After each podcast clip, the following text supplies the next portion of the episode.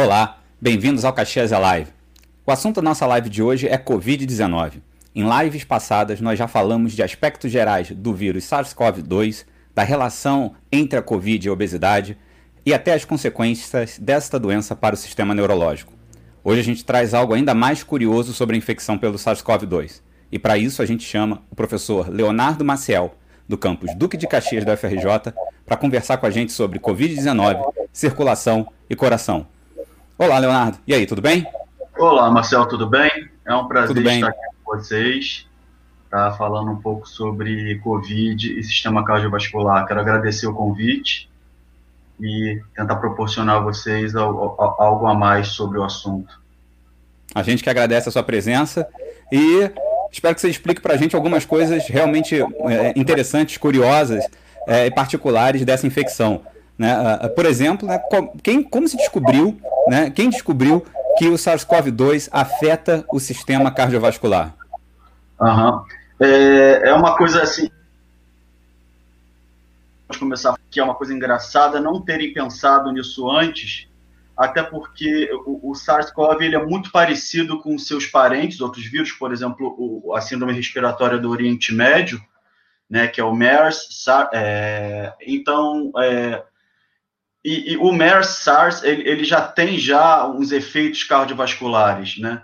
E a gente começa a perceber que, por se comportarem é, de maneira parecida, né, por serem é, vírus muito parecidos, e por afetarem o pulmão, que é intimamente ligado ao coração, a gente espera que ocorra, então, repercussões cardiovasculares nesse sentido. É, inicialmente, é, eu trouxe uma apresentação aqui para vocês, eu não sei se ela está aparecendo aqui, Bem, ótimo. É, inicialmente, o, o, o, o Covid-19 ele foi descrito como afetando o sistema cardiovascular em cinco pacientes dos primeiros 41 diagnosticados com esse Covid, né, com, com essa doença né, em Wuhan, na China. E desses cinco pacientes, quatro foram tratados em estado grave em unidade de terapia intensiva. Desses quatro pacientes, os quatro vieram a óbito. É, em seguida, em outro relato, observaram-se que, observou-se que 36 pacientes de 138 apresentavam sintomas cardiovasculares graves. E um fato interessante, dito pela OMS, é que muitos pacientes, quando vão ao médico, procuram o médico para relatar algum problema, muitas vezes que eles não sabem que é associado ao Covid, eles reclamam de palpitação e outros é, sintomas clínicos é, de problemas cardiovasculares. E ao fazer o exame, eles vão descobrir que estão com o Covid.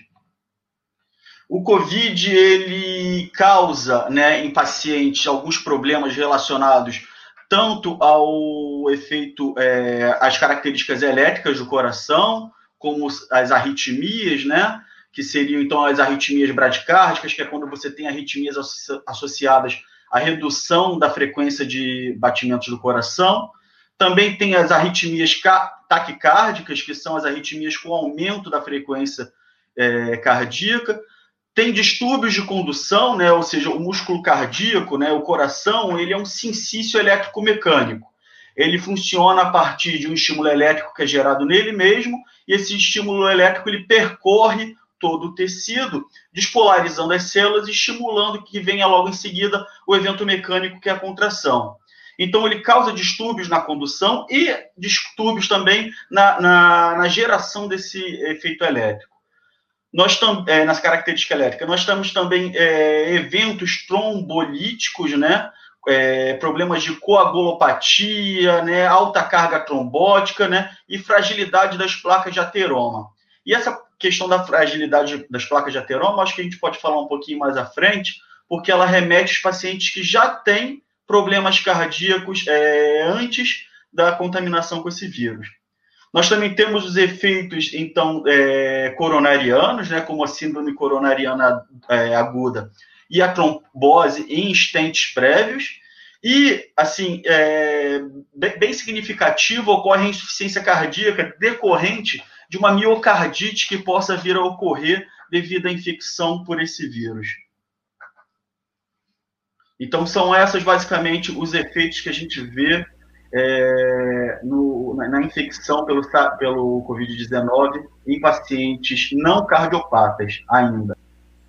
É, então, Leonardo, queria entrar justamente nessa questão, né, é, você falou dos pacientes não cardiopatas, né, e a consequência então da infecção para esses é, pacientes, mas uma frasezinha me chamou a atenção ali, né, em placas de ateroma, né, me fez lembrar de grupos de risco e a preocupação que foi gerada em torno de certos grupos de pessoas, né, que por ter alguma condição de base poderiam estar mais suscetíveis à doença, né, ou melhor, às consequências da infecção. Né? Então, para quem já tem algum problema de coração, algum problema circulatório, essa pessoa teria uma chance maior de ter uma consequência então mais grave da COVID-19?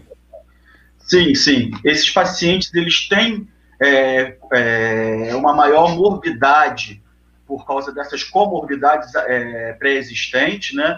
Então, tem estudos já mostrando para a gente que esses é, que aproximadamente 10% dos pacientes é, que são acometidos com a Covid-19 e que morrem têm doença cardiovascular prévia. E então essa doença cardiovascular prévia, ela está lá no topo das causas de morbidade que levam à mortalidade pelo Covid-19.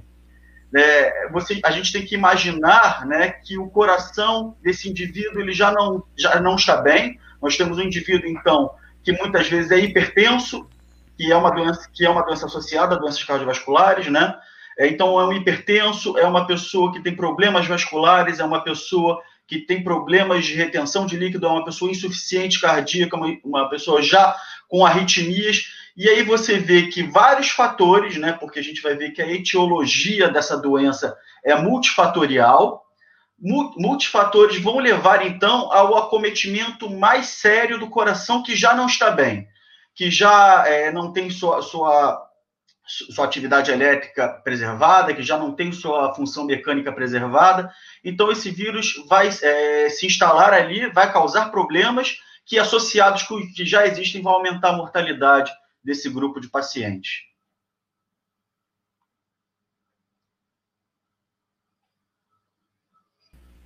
Super interessante, Então é, é, perigoso até, né? 10% me parece um número bem alto né? É, é, é para a população, né? E a gente sabe ainda que doenças é, do coração são as doenças que mais matam no mundo, né? Junta é, é, isso a esse dado, né? Torna-se assustador realmente é, ter, ter alguma situação, já que já afeta uma parte considerável da população, que são problemas cardíacos e cardiovasculares, né? É, pergunto para você uma outra coisinha. Opa, desculpa, pode falar. Aproximadamente 30% das mortes no mundo são por doenças cardiovasculares. Então, grande parte das pessoas né, a, é, podem apresentar algum tipo de problema cardiovascular e serem mais suscetíveis à morte pela infecção ao Covid. Eu acho que então a, a esse alerta é, se juntam aqueles conselhos né, de tenha uma boa alimentação, cuide da saúde, faça exercício, cuidado com alimentos gordurosos, né, visite seu médico, né, e por aí vai, né, realmente cuide da saúde do seu coração para ele continuar batendo. Né. Bom, e se a gente quiser ir um pouquinho mais a fundo é, da biologia celular, da fisiologia é, é, dessa infecção em relação ao sistema cardiovascular, o que, que você pode mostrar para a gente aí desses mecanismos, um pouquinho mais de detalhe nos mecanismos, né, de como a infecção atua no sistema cardiovascular, para aquela galera que está aqui ligada na live e se interessa pelos detalhezinhos aí da biologia celular da coisa?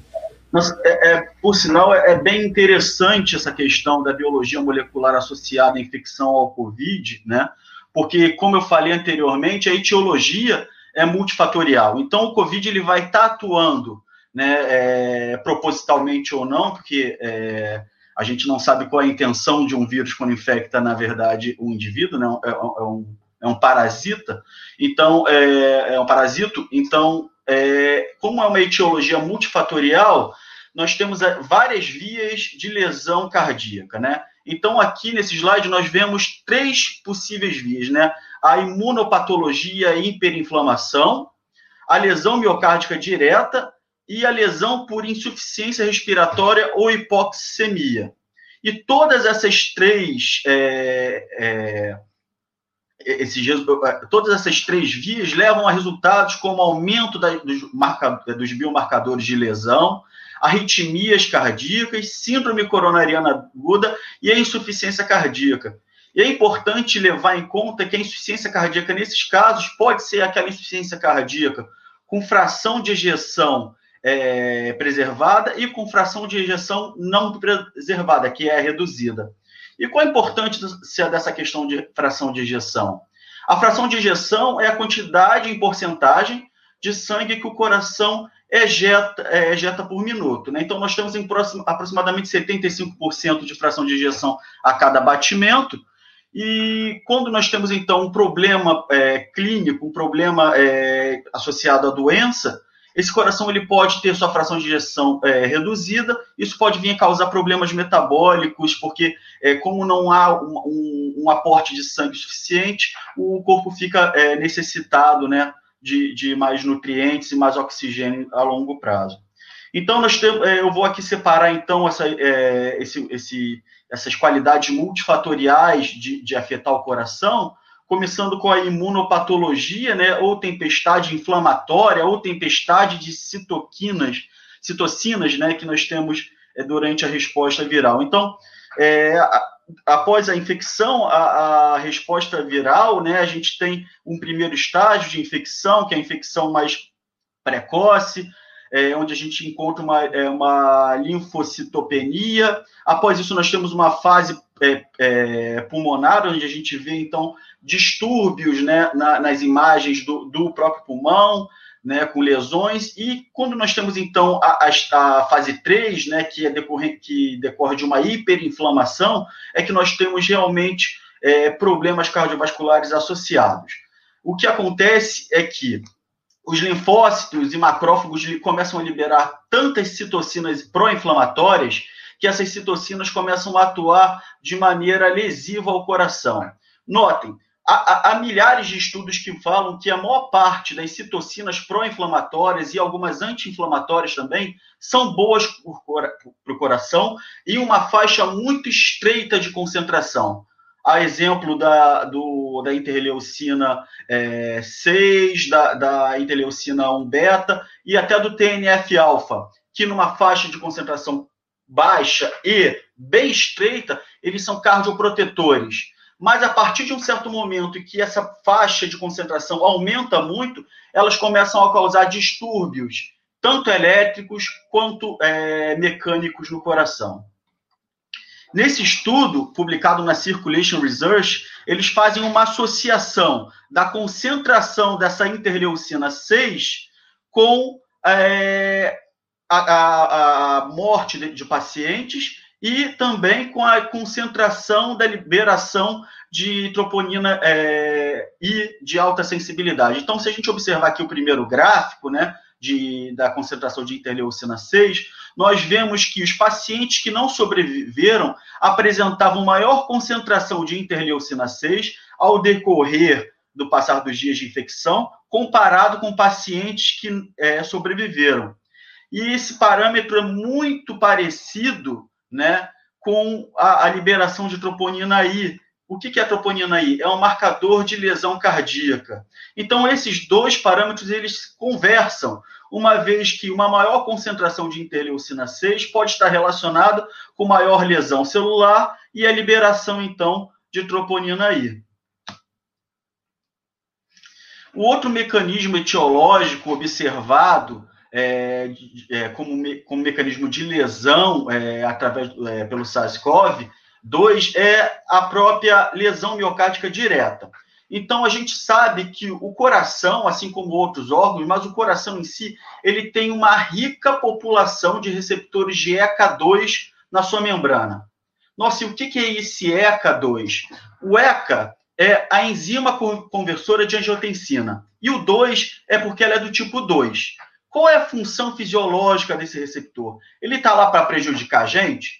Não. Esse receptor ele converte a angiotensina 2, que é um hormônio vasoconstritor superpotente, em angiotensina 1,7, que é um, um, um hormônio vasodilatador e que faz um contrabalanço nos efeitos da angiotensina 2. Particularmente, a maior parte hoje dos antihipertensivos que a gente tem, ao exemplo do, do do, dos, é, dos, inibidores de angiotensina, é, dos inibidores de receptores de angiotensina 1, de, de angiotensina 2, eles atuam para evitar um superefeito da angiotensina 2. Ou seja, a pessoa toma um antihipertensivo, ele vai se ligar no receptor e vai impedir o efeito da angiotensina 2. A ECA é um mecanismo natural, a ECA 2 é um mecanismo natural de contrabalanço desse, desse efeito da angiotensina 2. Só que nesse caso, ela tem um ela participa do mecanismo de infecção do vírus, no qual ele reconhece esse receptor que está aderido na membrana do cardiomiócito, e ao reconhecer esse receptor, ele se liga e com a ajuda de uma outra proteína S, ele vai então internalizar, vai, é, vai praticamente criar um endossoma e internalizar esse vírus, e lá dentro ele vai fazer a sua replicação, né, e vai depois romper a membrana desse cardiomiócito. Então, basicamente, esse mecanismo aqui, ele vai levar a uma miocardite direta, ou seja, nós vamos ter é, lesão é, dos cardiomiócitos e uma alta é, permeabilidade de células imunológicas naquele tecido cardíaco, com a liberação de citocinas. E aí nós voltamos na questão da tempestade de citocinas, que vai então causar sérios problemas, não só de condução, mas também de contração mecânica no coração. Dentro da lesão miocárdica direta, né, como eu havia falado, então nós temos a angiotensina 2, que é convertido em angiotensina 1,7 pelo receptor é, é, da, é, pela enzima conversora de angiotensina.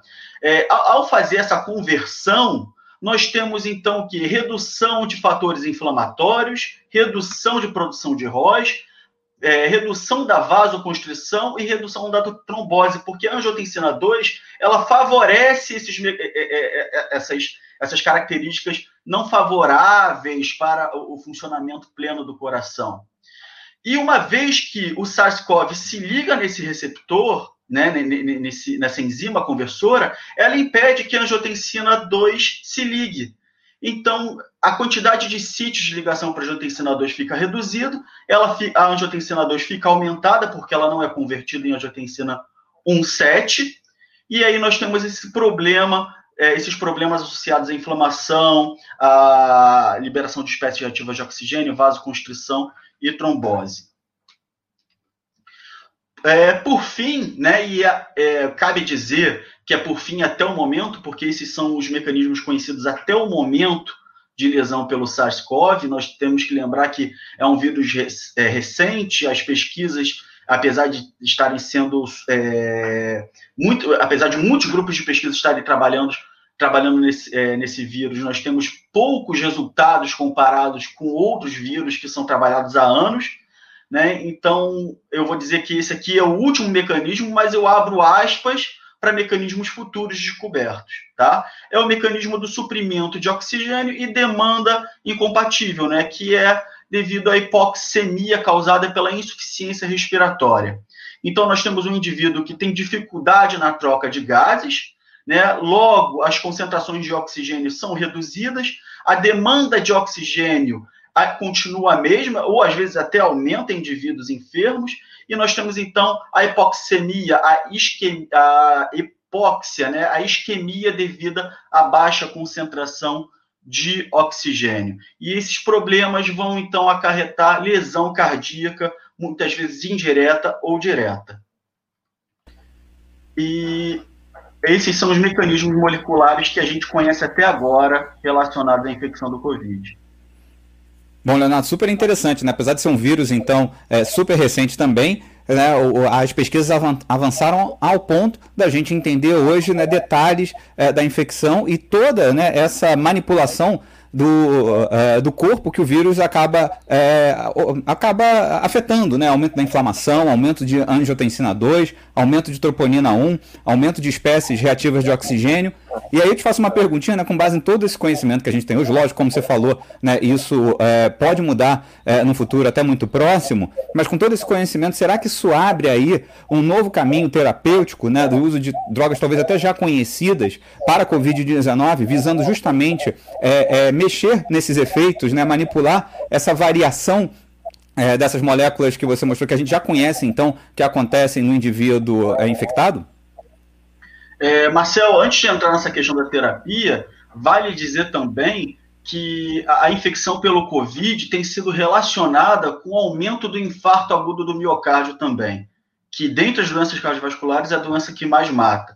Há relatos de que a própria infecção leva à instabilidade das placas de ateroma, com a liberação de, de, dessas placas, né, formação de trombos e a causando infarto e às vezes alguns outros problemas como embolias e, e até mesmo AVC em indivíduos que têm essas placas em locais que não se encontram é, próximos do coração.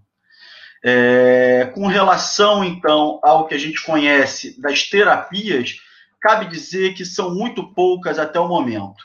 Mas se nós formos pensar no que eu acabei de falar, nós teríamos a seguinte ideia: vale a pena bloquear o receptor de angiotensina, é, o receptor da, da enzima conversora de angiotensina 2?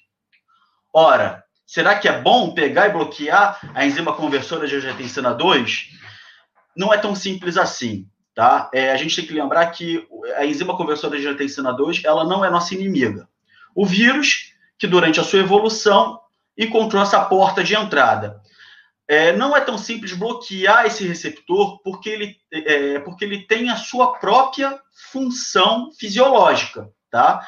é, é mostrado que camundongos é, nocaute, ou seja, camundongos que não têm esse receptor, eles são nocaute para esses receptores, ou seja, eles não possuem esse receptor, eles vivem muito pouco, pois eles apresentam uma insuficiência cardíaca muito forte logo nos primeiros é, estágios da vida e vem a óbito. Então, esse receptor ele é de suma importância, inclusive para balancear os efeitos da própria angiotensina 2. Então, quais seriam os efeitos que a gente espera desse, desse, desse, dessa enzima conversora de angiotensina 2? Bem, primeiro é que se a gente usar um antagonista para ele, nós podemos aumentar, de certa maneira, a suscetibilidade do indivíduo a uma nova infecção, a essa infecção. Primeiro porque é, é muito controverso ainda se o indivíduo pode se reinfectar com esse vírus. Né? Alguns artigos dizem que pode, outros trabalhos dizem que não pode.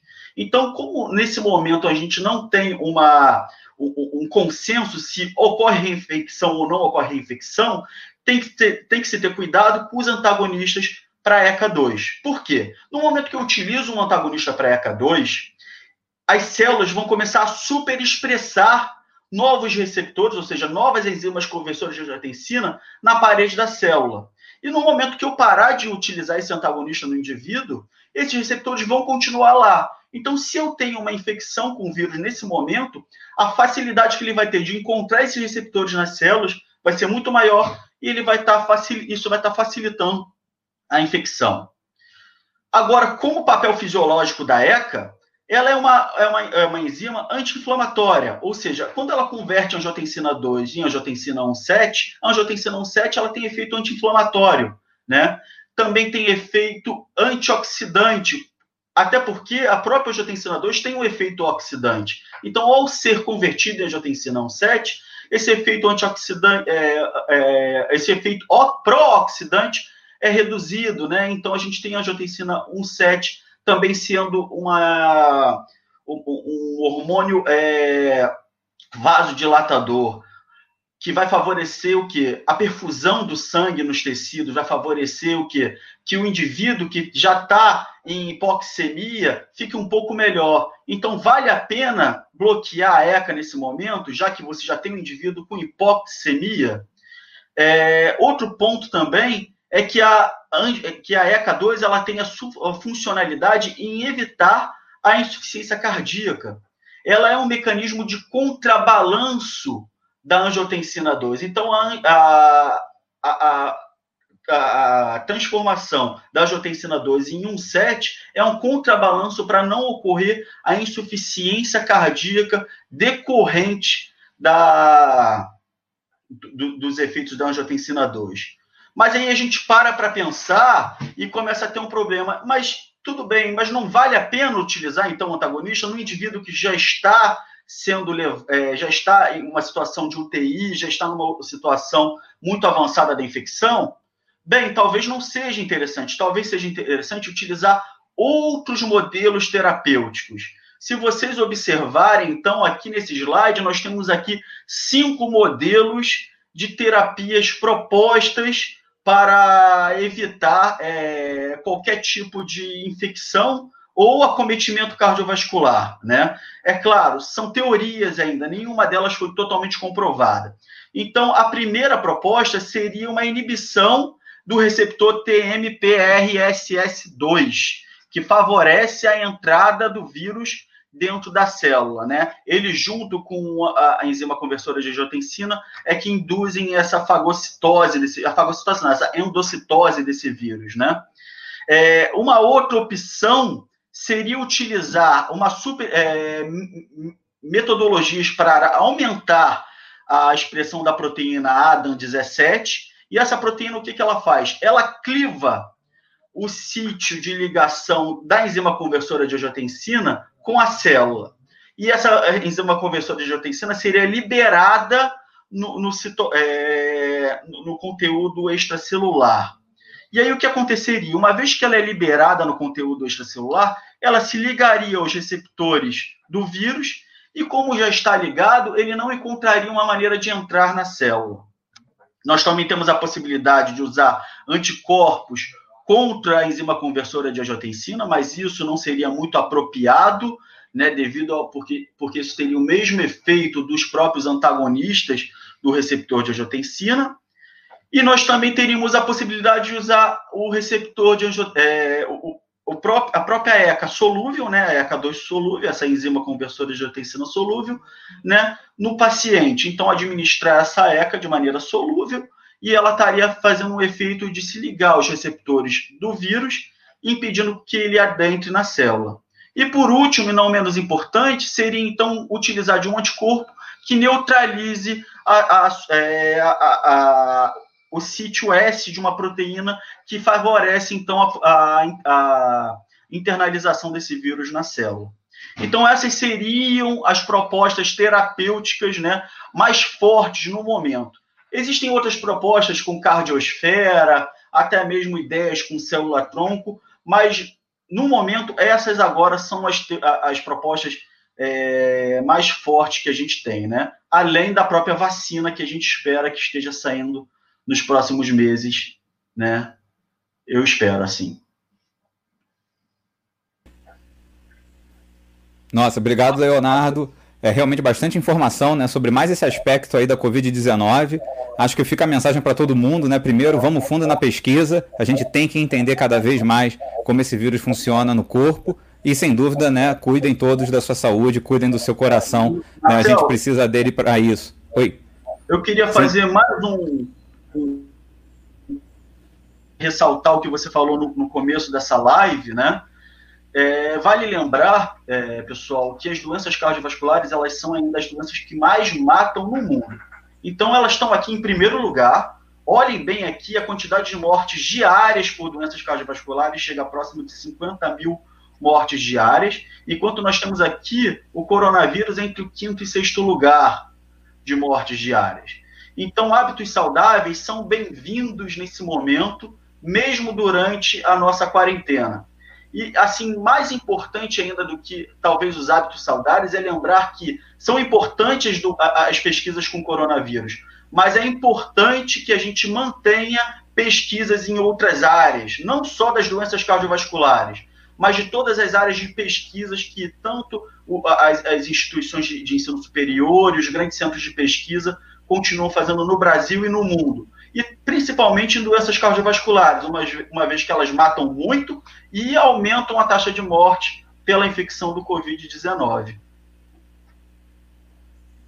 Ótimo, ótimo. Sempre bom lembrar o pessoal disso, né? Então, é, fica aí novamente o alerta, né? É, para chamar atenção às doenças cardiovasculares né? e todas as outras, né? Que, é, sem dúvida, são de grande importância. O que a gente está querendo aqui é deixar é tudo bem claro, né? trazer mais informação para o nosso público, é principalmente amantes de ciência, aí, amantes de biotecnologia, de biofísica, de nanotecnologia, que vão estar, tá, é, talvez muito em breve, pesquisando né, nos seus próprios laboratórios essa e outras doenças. Né. Valeu novamente, Leonardo. Né, é, muito bom saber desses detalhes, né, muito importante. A gente fica aí acompanhando né, o que é, de novo vai aparecer em relação à Covid, ao SARS-CoV-2, né, é, a infecção e as consequências para o sistema cardiovascular e para o coração. Né? E você que está acompanhando a gente aí nessa live deve ter reparado que essa live foi um pouquinho mais curta que as outras. Né? Nós vamos fazer mais lives nesse formato, lógico, sem deixar, como vocês podem ver, cair a qualidade da informação. Se você gostou dessa live um pouquinho mais curta, dá sua opinião para a gente aí nos comentários. Né? Obrigado pela audiência, obrigado de novo, Leonardo. Né? Um abraço a todos e até breve. Obrigado a você, Marcelo, pela oportunidade de falar aqui.